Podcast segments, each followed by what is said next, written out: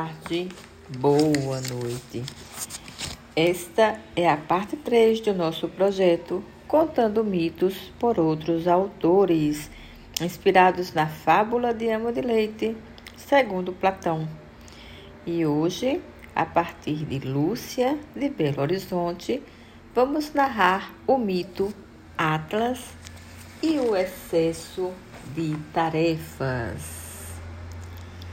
Atlas, também conhecido e chamado por Atlante, era um dos filhos dos titãs Japeto e Climene, irmão de Prometeu, e pertencia à geração divina dos seres desproporcionais, monstruosos, a encarnação de forças da natureza que atuava preparando a terra para receber a vida e os humanos, juntando-se a outros titãs, forças do caos e da desordem, pretendiam alcançar o poder supremo e atacaram o Olimpo.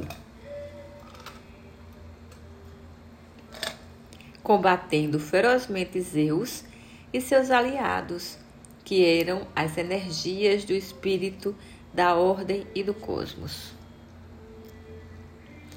Zeus triunfou e castigou seus inimigos, que eram escravos da matéria e dos sentidos, inimigos da espiritualização, lançando-os ao Tártaro.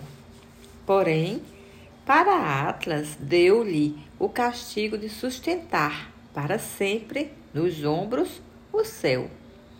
Seu nome passou a significar portador ou sofredor.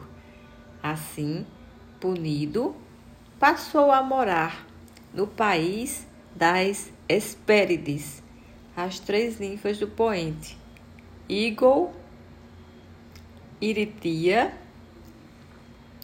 Esperatetusa.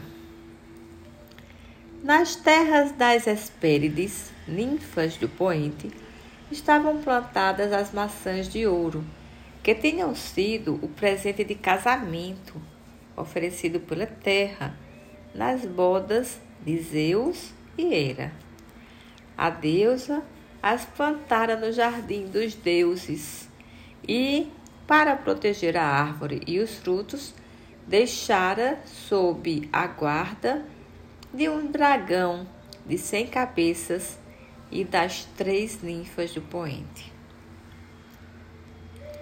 Hércules, em seus doze trabalhos, fora incumbido de trazer as maçãs de ouro, porém soube que somente Atlas conseguiria colhê-las.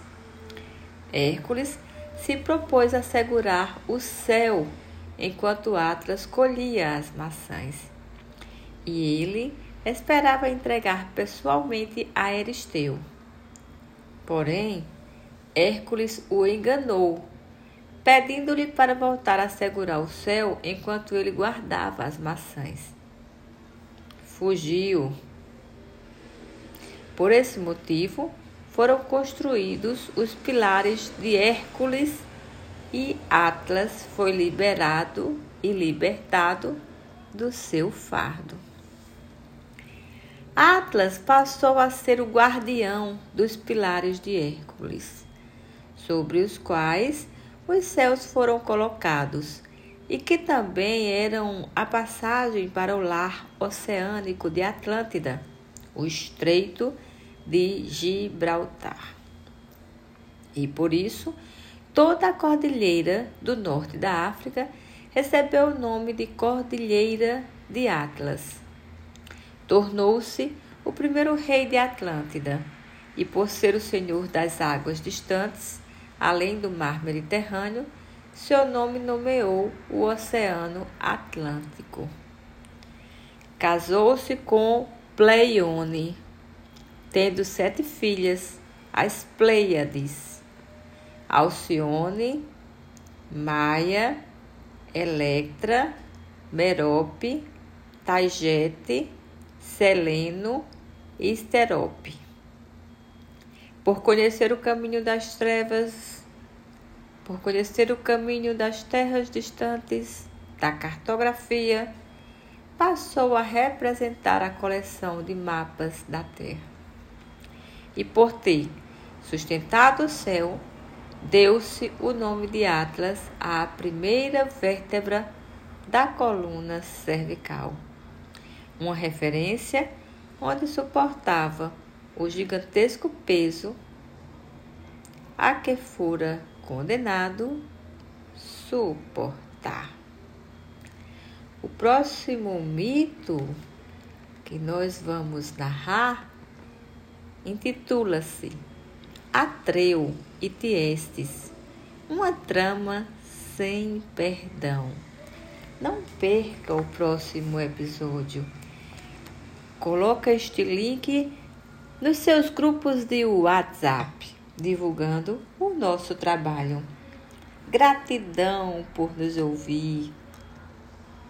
Vamos mitologizar? Vamos lá!